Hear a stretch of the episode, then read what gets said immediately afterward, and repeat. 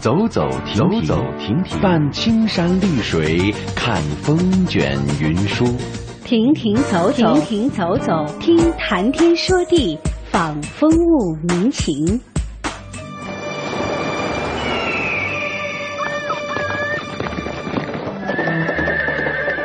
物我两陶然，乐游在神州。乐游神州。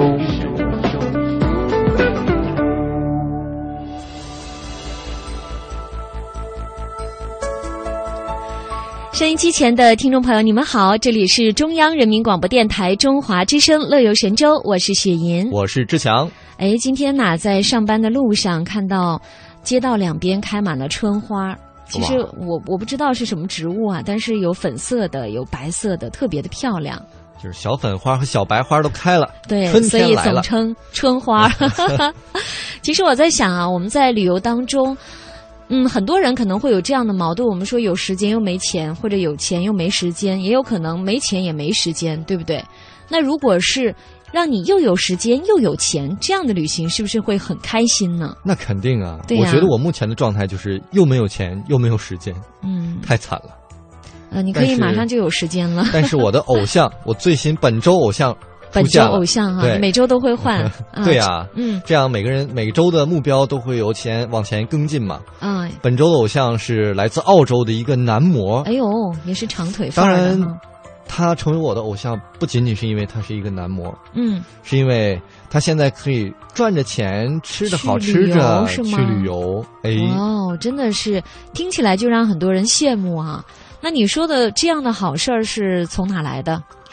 呃，这个它是有一个评选活动。哦。呃，这个评选呢叫做你是偷偷参加过？我 特别怀疑。我参加过也没选上啊。对，被刷下来了是吧？但是活动就是免费环游世界，蛮激烈的。哎。嗯。大概有三千多个参赛者，来自九十九个国家呀。哦，全球九十九个国家。最后我的这个偶像叫做泰森迈尔，最后获胜了。哦。很难啊，三千多人。哎，我觉得他获胜的原因肯定不是因为他是男模嘛，对不对？我觉得还是有因素的。你看那照片，确实长得还挺帅的，身材也挺好的。你要找一个呃，怎么说呢？形象一般的，你怎么给网站人家的网站做宣传啊？哎，我觉得你去应该也可以啊，但是差别在哪儿呢？差别在于，可能他比较开朗吧。这个网站也说了，他是一个比较会分享，对不对？哎。嗯，喜欢分享，然后社交能力也非常的出众。人家网站的目的就是希望你旅游之后呢，能够在博客当中分享你的经历，对不对？对，大家一起来感受。其实我觉得最重要的一点，还是因为他曾经当过作家。嗯啊，为很多本澳洲的杂志撰写过关于，比如说怎样在旅途当中还能保持好身材这样的文章。所以我觉得很多时候啊，机会还是真是留给有准备的人。没错，看看人家，嗯，这次人家赢得的高达十万澳元，折合成人民币就是五十四万呢。新台币多少啊？那就得两百五十多万。哇，而且还是。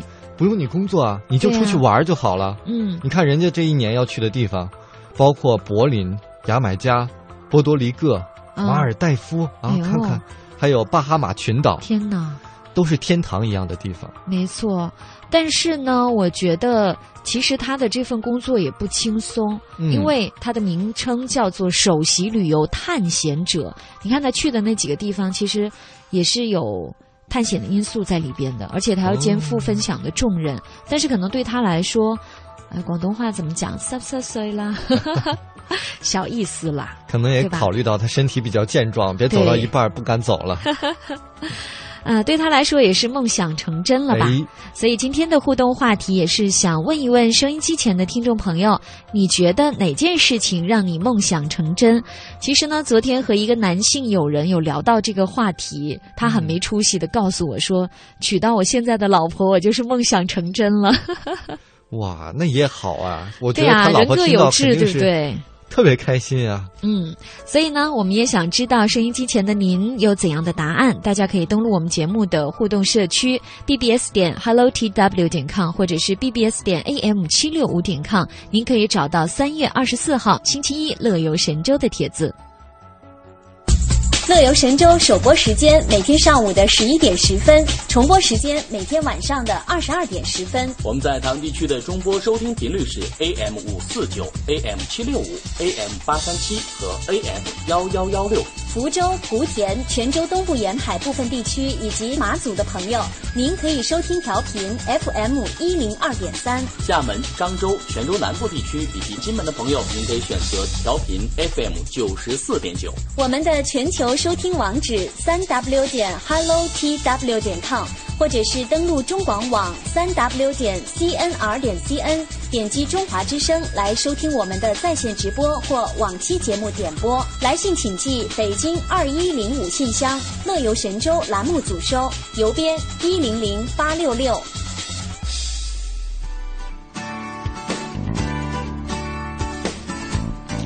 乐游神州今天会有哪些精彩的内容？我们一起来分享。今天的《舌尖上的旅行》单元，我们要继续跟随记者雅萍，一起走进苹果之父音乐餐厅，和很多热情的微博之友一起来评说他们钟爱的哈萨克美食。微言微语依旧刷新今天的网络微博，看看大家都在说些什么。还有今天的道听途说单元，我们来听网友刀郎部落酋长的博文。诺鲁兹节传统节日温润民族精神。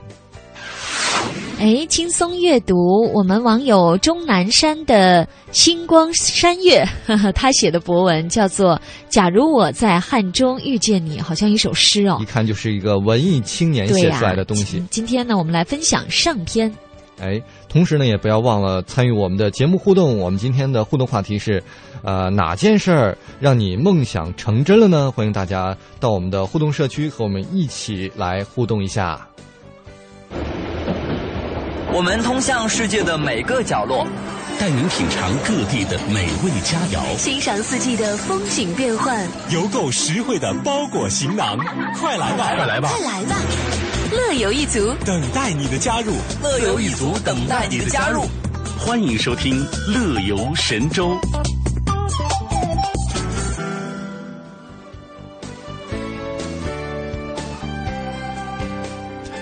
今天的节目是由志强和雪银为大家送上。那刚才呢，在预告当中我们说了，第一个单元呢要带大家去品尝哈萨克美食。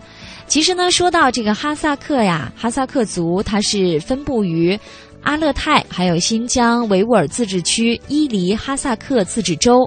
穆雷哈萨克自治县和巴里坤哈萨克自治县，那刚才说的是多数分布于这些地方，少数呢是分布于甘肃省阿克塞哈萨克自治县和青海省海西蒙古族哈萨克族自治州。那今天呢，舌尖上的旅行，我们呢还要继续跟随记者亚平的采访，走进苹果之父音乐餐厅，和很多很热情的微博之友一起来说说他们钟爱的哈萨克美食。其实呢，经常收听我们乐游神州的听友就知道哈，这个哈萨克美食呢非常的好吃，因为光听他说哈，苹果之父音乐餐厅是不是很有意思呢？那今天呢，我们一起来再继续感受一下。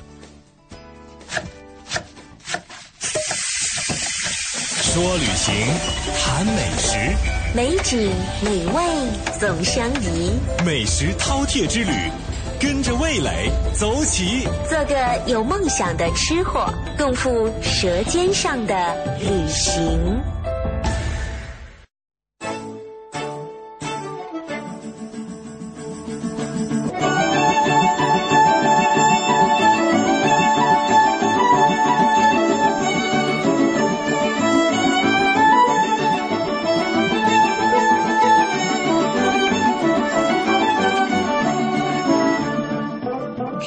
好，我是记者雅萍。很多的新疆的网友啊啊，都介绍他们心中非常中意的哈萨克美食。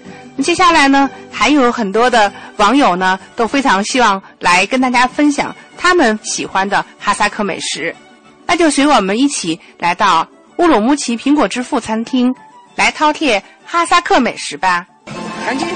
那么这道菜呢，它已经吃到只剩下最后一片了。它的那个原型呢，它是像一个大饼。这个大饼呢，在下面是三分之一部分是面，三分之二的厚度是肉，是有一种混合的一种一种肉类，呃，加了很多的调料，味道非常好。那么把它这个摊开以后呢，做成饼以后呢，我感觉像一个全覆盖的披萨。啊，然后把它切成一条一条啊，大家每个人分享一块呃，感觉这个味道非常非常的地道，而且它可以组合和设计出一个非常美味的这种感觉来。啊，我觉得我们还是要必须要重点的讲一下我们抓饭。看我们抓饭呢，其实它的配料很简单，肉、胡萝卜和米饭。因为呢，我们新疆呢是个以游牧民族为主的一个地区，那么。呃，我们游牧民族并没有那那么多的蔬菜啊，它可能只有一些米啊，有些肉，但是它可以用这些东西简单把它做成一个营养非常丰富，那么也是我们新疆人民非常喜欢的一种食物。我觉得这正是表现出了就是人们对美和对食物的一种追求。其实不是说它有多复杂，多那个返璞归真，变到最原始的那种风味，其实是人类最喜欢的一种食物。这是我们一定要着重推荐的一道。最简单、最淳朴、最基础，但是也是我们最喜欢的一道食物，就是抓饭。抓饭，嗯。今天来到了苹果之府，大家欢聚迎呀品。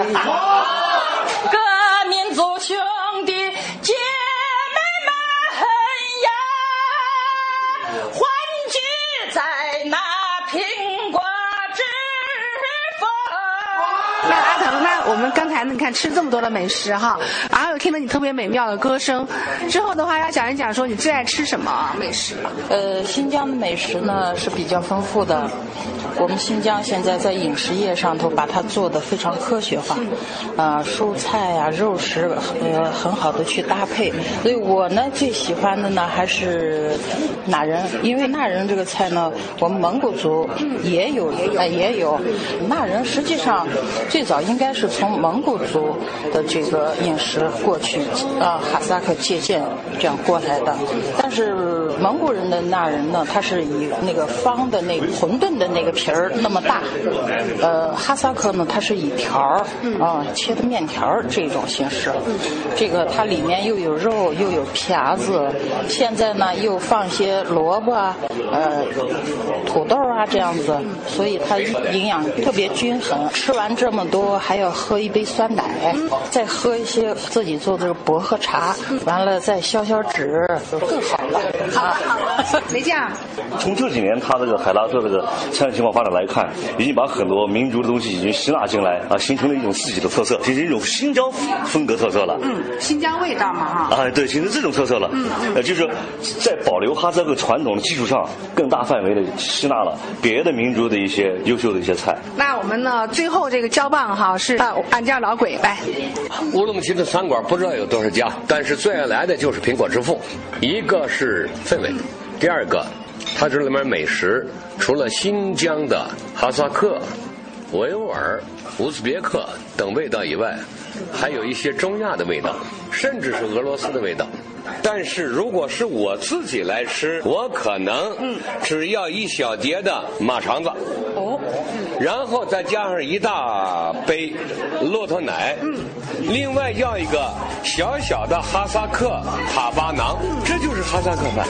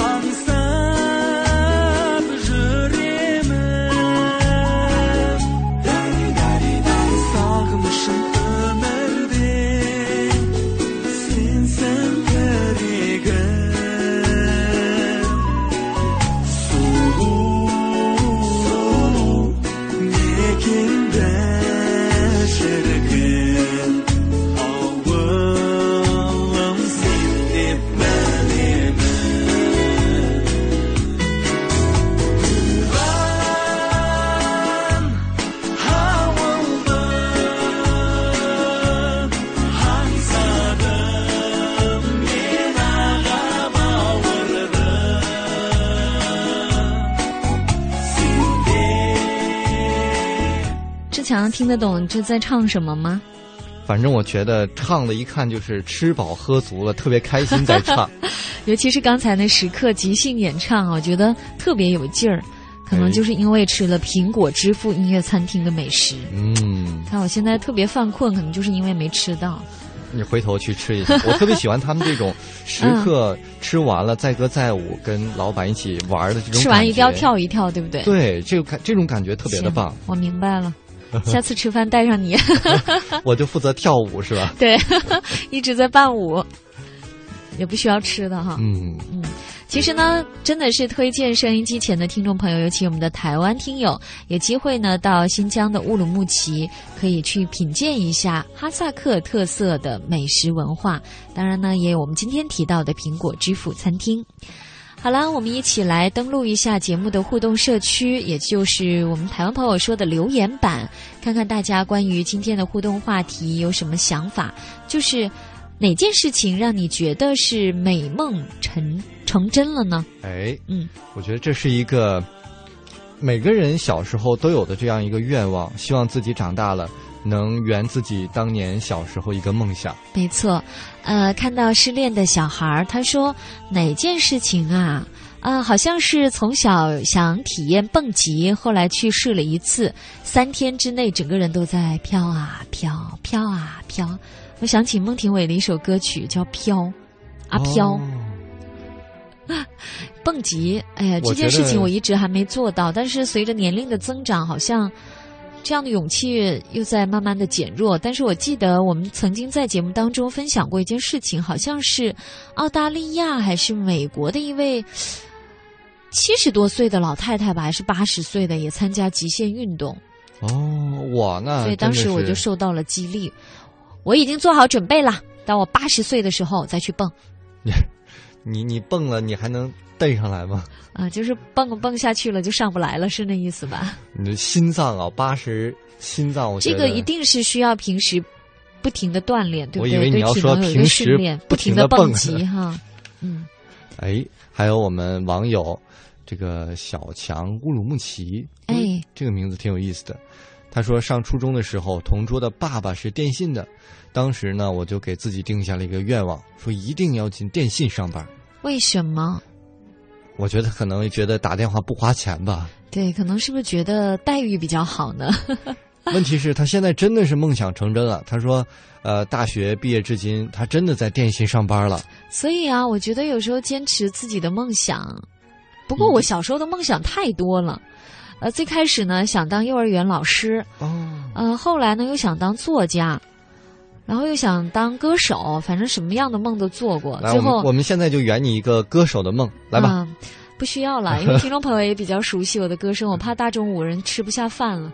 好吧。其实我是想说的是哈，嗯，可能我当时有过各种各样的梦想，但是最后实现的梦想却是当时可能没想过的梦想，从来没有想过的一件事情。比如说，坐在志强的身边，和大家一起分享。对，重点是前半段。对，坐在志强的旁边，嗯。你说你都听着我节目长大的，怎么就坐你旁边了呢？啊，这应该是我的梦想，是吧？开玩笑啊！你小时候有什么样的梦想？我小的时候，其实我最开始的职业理想是当一个工程师，因为我当时特别喜欢画画吗？绘图？玩积木？玩积木。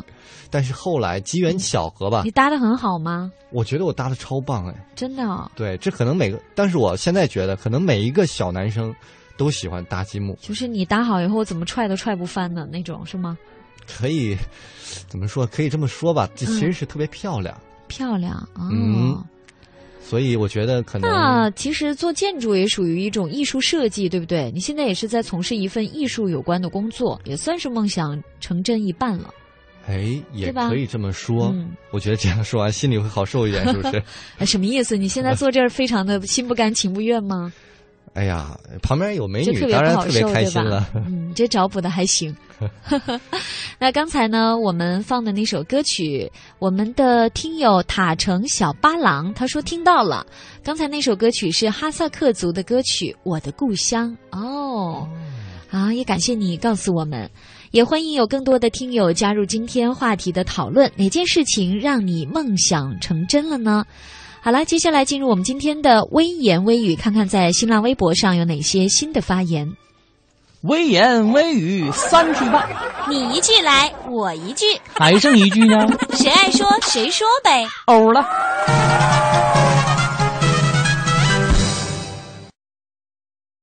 好，欢迎大家回来，跟我们一起进入到微言微语的单元。对，身边有网络的朋友，您可以登录新浪微博，找到中华之声雪银，或者是呃下雪的雪吟诵您，或者是李锵锵啊，锵锵三人行的锵。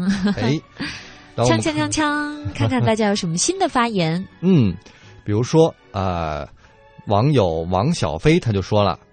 说这个当代的十大酷刑啊，哇，你知道是什么吗？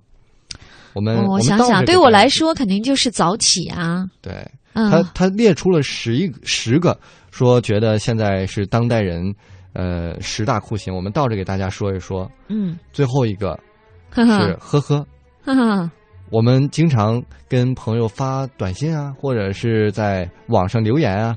不知道说什么的时候，可能就用这样的语气词，哈哈。很多人也是觉得很无奈，觉得见到这样的呵呵回复，就说这样的朋友没法交了。对，那么你给我发过呵呵吧？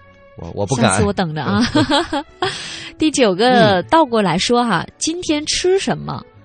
哎，就是很多朋友可能在点餐的时候问你想吃什么呀，随便。就没有随便这道菜，那是随意；也没有随意这道菜，你爱点什么点什么。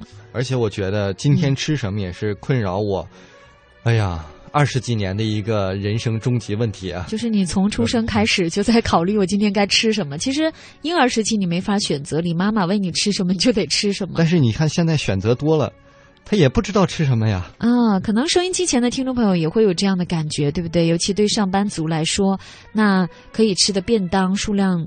和种类都是有限的，对不对？对啊，嗯，我们再来看看第八位是挤公交。挤公交，哎，我觉得可能在大都市的生活的人可能会更有。在二三线城市生活的朋友可能就没有太深刻的体会。哎，还有呢，是和处女座相处。哎，你别说哈，昨天呢和一个闺蜜在一起，她说到，呃，她的朋友的老公是处女座的。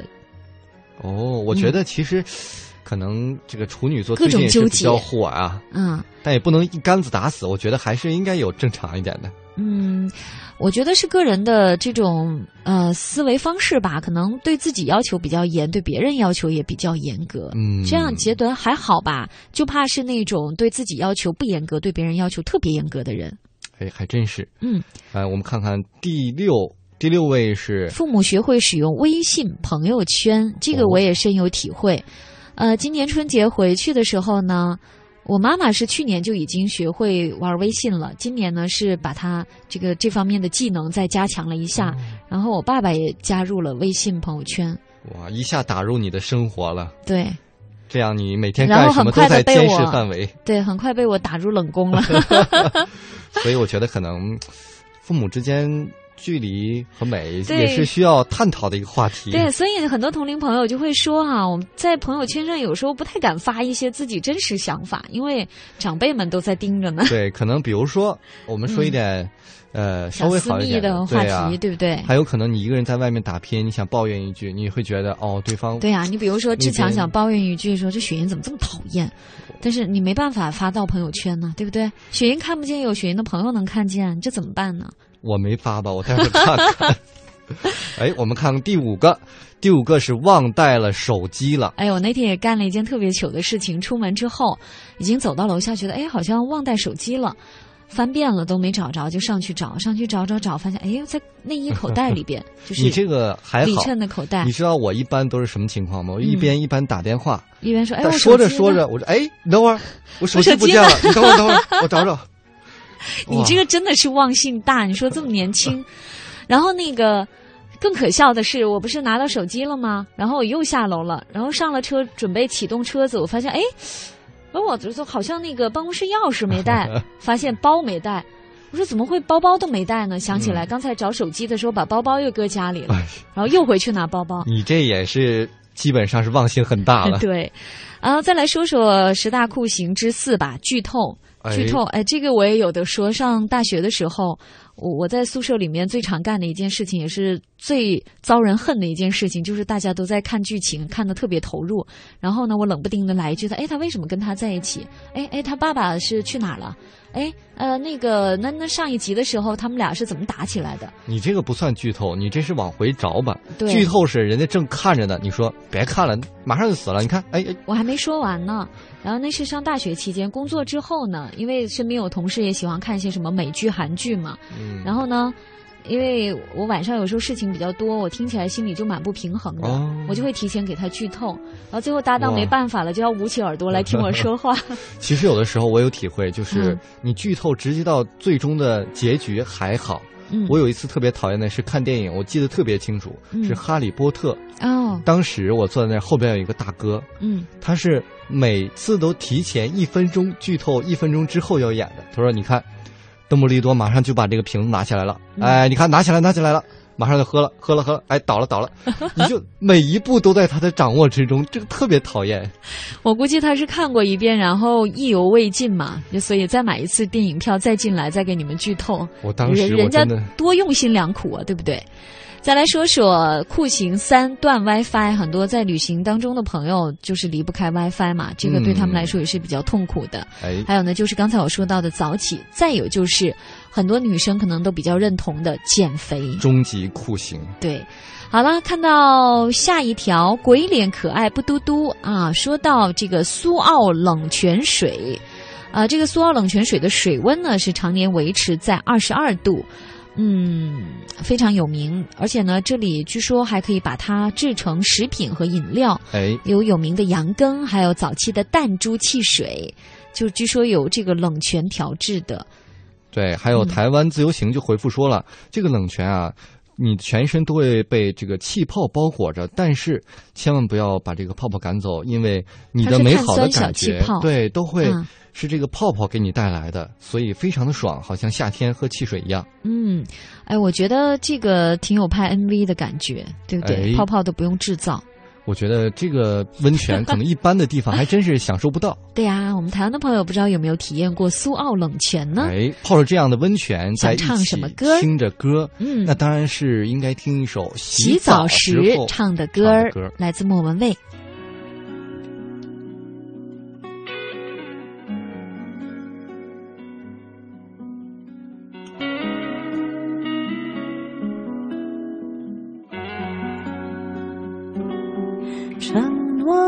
诺只讲到一半，然后越来越勉强，好像什么跟什么，谁的字写的那么长，管它美满或遗憾，总不成一声不响。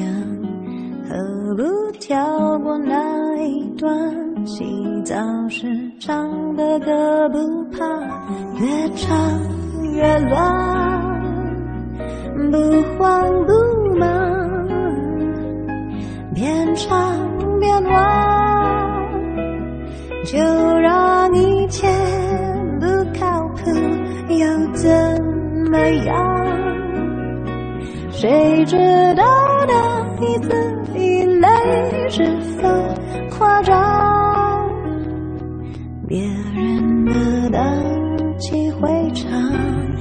和我不相干。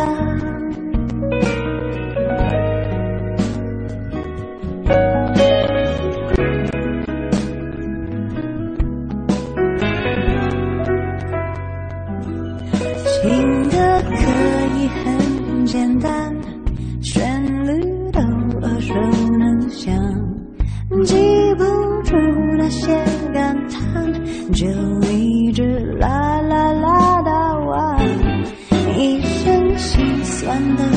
浪漫，把它唱得好轻狂。谁说感情要连贯？洗澡是唱的歌不放，越唱越老，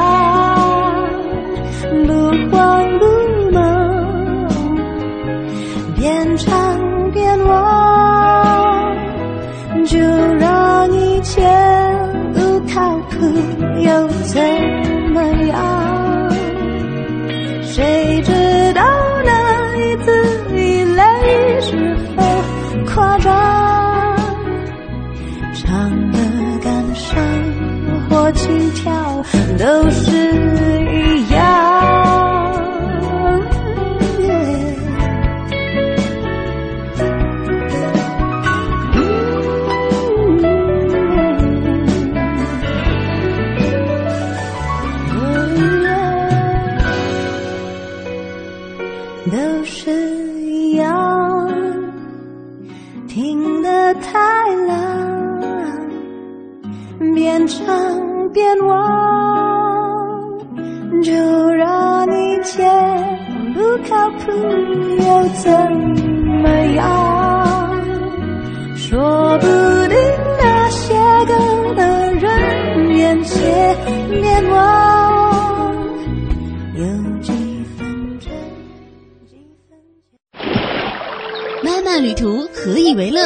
你可以看看群山巍峨，你可以听听流水潺潺，你更可以讲。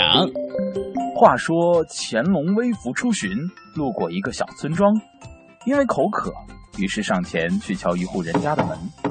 谁知门一开，走出一位面赛桃花的女子。很久很久以前，相传在这条河中住着一条神龙，神龙一直很照顾河两岸的百姓，后来便得道升天而去。人们为了纪念他，便将这条河取名神龙河。从前有座山，山里有座庙，庙里有个和尚讲故事，讲的什么呢？从前有座山，山里有座庙，庙里有个和尚讲故事，讲的什么呢？道听途说，说出旅途中的典故、传说、神话故事。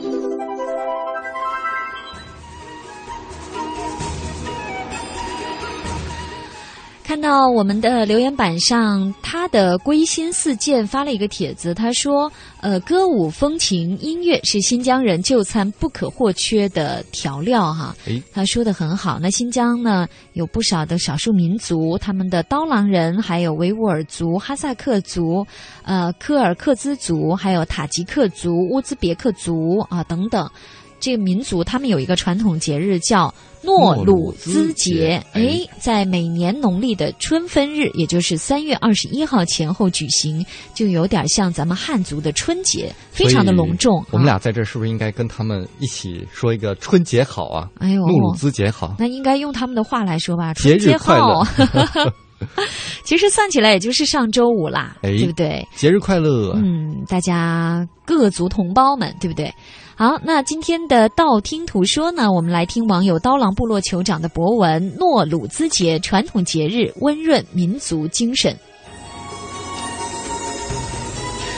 说到诺鲁兹节啊，至今已经有三千多年的历史了。刚才我们说这个诺鲁兹，可能大家不知道啊，这个词儿是源自于这个古伊朗语，大致的意思你知道是什么吗？是什么？春雨日。就是类似春节嘛，对不对？下雨了，就是咱们中华传统二十四节气当中的春分。所以呢，在少数民族当中呢，也把这个诺鲁兹节叫做迎春节，意思说呢会带来幸福吉祥。当然呢，也标志着新的一年、新的生活的开始。那随着呃过去是。农牧民的生活，农牧民的生活，对不对？然后定居新牧这样的一个经济的发展。那如今的诺鲁兹节呢，在保留原始面貌的基础上，也增添了非常浓郁的艺术节的色彩。嗯，那么在新疆呢，诺鲁兹节也是刀郎人传统文化节目中的啊重要的一个节日。一般来说，诺鲁兹节的仪式在黎明之后就开始了。哦，很多人一大早的时候，对，一大早就开始忙碌起来。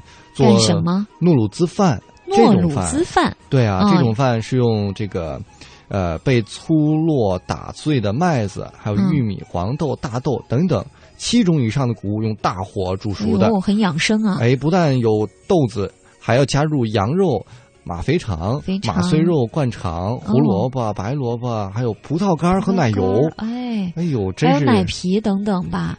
据说是用慢火熬制的，嗯，那呃，听众朋友会说，我其他时间是不是也能吃到呢？非也，一年当中只有这一天才能吃到。因为一看还是真是挺费事儿的，而且这么多原料，吃一次不容易啊。那大家可能也会好奇，为什么会选择在春分这一天过诺鲁兹节呢？嗯，可能是因为他们说听父辈说呀，之所以选择这一天，是因为这一天的昼夜时间相等，阳光明媚。等将进入播种时节呢，所以这个时候吃诺鲁兹饭就会带来好运，哎，老幼平安，五谷丰登，六畜兴旺。对，一早起来呢要做这个饭，那当天中午呢午时起，刀郎人还要成群结队的相互去拜年。那到了日落之后呢，还要请客吃饭，男女老少一起跳舞啊、唱歌啊，就是为了表达这种欢悦之情。嗯，其实呢，刚才我们说了，它不仅是一个喜庆欢乐的节日，而且呢，也是文艺体育的节目。哦啊，它有很多这种节目上演。而且它也是提倡团结、构筑和谐的一个节日。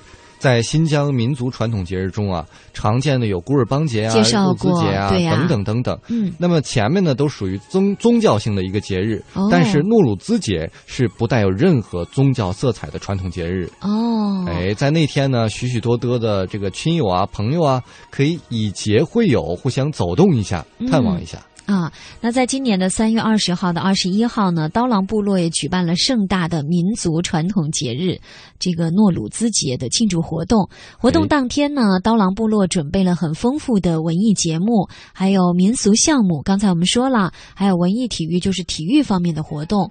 当然呢，有诺鲁兹的仪式，还有诺鲁兹麦西来府，还要吃诺鲁兹饭。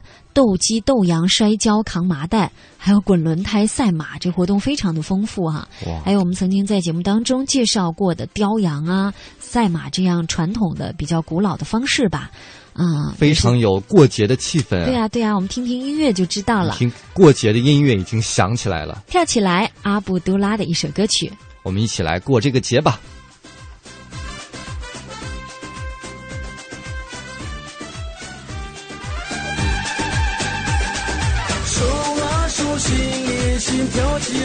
跳起来！你在旋，我在转，动起来吧，动起来！手拉手，心连心，跳起来吧，跳起来！你在旋，我在转，动起来吧，动起来！梦想从明天走来，追上春风的节拍。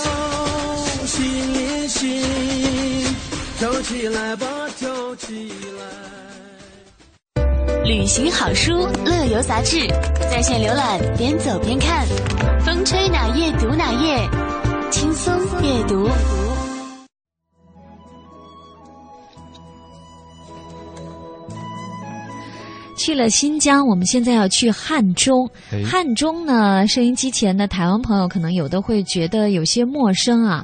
它是陕西通往四川的一个重要大门，在过去呢称为南郑、凉州、兴元，也是汉江之源，在陕西省的西南部。那汉中呢，是我们国家的历史文化名城，也是。优秀的一个旅游城市了。总之有很多称号，但是我觉得最值得大家关注的是，它有很多个国家级的自然保护区，生活着大熊猫呀，还有金丝猴啊，还有羚牛啊、朱鹮等等很多珍稀动物。在今天的轻松阅读单元呢，我们一起来听网友钟南山的星光山月撰写的博文《假如我在汉中遇见你》的上篇。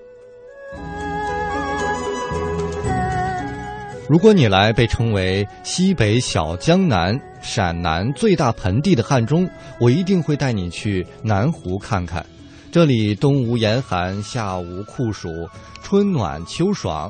景区地貌复杂，山势优美，七沟八梁，八十个山岭上的绿树成荫，四季常青，松、柏、竹、山、桂、茶树等遍布山坡。与碧绿的湖水相呼应，孕育出了青山碧水、松涛竹海、鸟语花香的自然美景。这是一个慢生活休闲的好去处。如果你到汉中，我要带你走一下石门古栈道，一睹伟大历史工程古栈道的风采。春秋战国时期，古人为了翻越秦岭天险，沿着山沟河谷，在悬崖峭壁上凿孔，横木为梁，立木为柱，然后铺上木板，形成栈道。石门隧洞是东汉永平年间采用火烧水机而成，它也是世界上最早的一条能够通行车马的交通隧道。你知道吗？石门隧洞周边的百余方磨岩石刻。早已经成为了国之瑰宝，其中更以汉魏十三品享誉国际。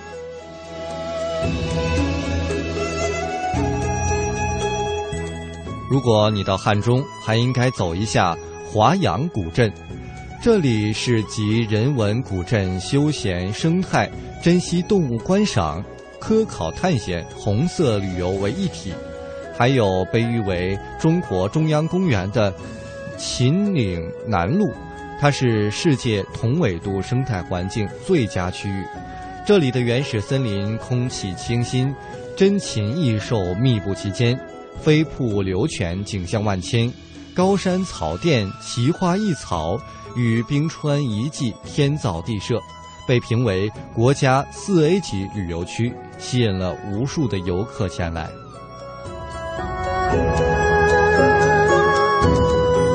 如果你到汉中，我还要带你去紫柏山去走走。你可以在低海拔草甸感受到高原的风光。这里还有陈仓古道的遗址所在地，大量的三国典故和遗址留存于此，值得你听故事、看美景。如果你到汉中，我一定要请你吃一碗热面皮，它可是正宗的汉中料理。足以感受汉中的风味。说起来，在汉中，早中晚都有专门卖面皮的地方，无论哪家味道都是非常赞。如果你问我最好吃的，那当属蒋家冰豆面皮专卖店。晚上的话，就要去饮马池的一品飘香，那味道真是让你流口水啊！吃了还想再吃一次。那刚才呢，通过这位网友的博文呢，其实我们也能知道啊，汉中除了一些自然的景观，更重要的，我觉得还是围绕一个“古”字，它还有古镇，还有古遗迹，当然呢，也有很多好吃的。嗯，因为刚才有提到这个蒋家冰豆面皮，其实呢，在清代的康熙年间，据说汉中人呢就用面皮来招待很重要的宾客。那我们提到的这个蒋家冰豆面皮呢是。老蒋夫妇二人经过多年的辛苦努力研究出的更新换代的一个冰豆面皮，据说已经开了很多家分店了，到现在也有很多加盟店。哦，原来这么有历史。畅销各地啊，对呀，所以呢。其实我们老字号也可以去探访一下，对不对？有机会咱们一起去尝一尝。嗯，好啦，今天由于时间的关系呢，我们乐游神州又要跟大家说再会了。在节目的最后呢，我们要送上一首来自孙燕姿的好听的歌曲，叫《世说新语》。在歌声当中呢，也祝大家午餐愉快，有机会到汉中可以品尝一下冰豆面皮，对不对？还有呢。它的热面皮，我觉得当然除了冰豆面皮之外，还有其他更好吃的热面皮。对，还有我们在节目当中介绍的这个苹果之父音乐餐厅的哈萨克美食。哇，我觉得每天乐游神州内容太丰富了，看美景，品美食。哎，所以现在到了吃饭时间，我们一起休息一下，听一首好听的到了吃饭时间，要馋一馋大家。哎，好了，休息一下，《世说新语》送给收音机前的听众朋友，拜拜。拜拜。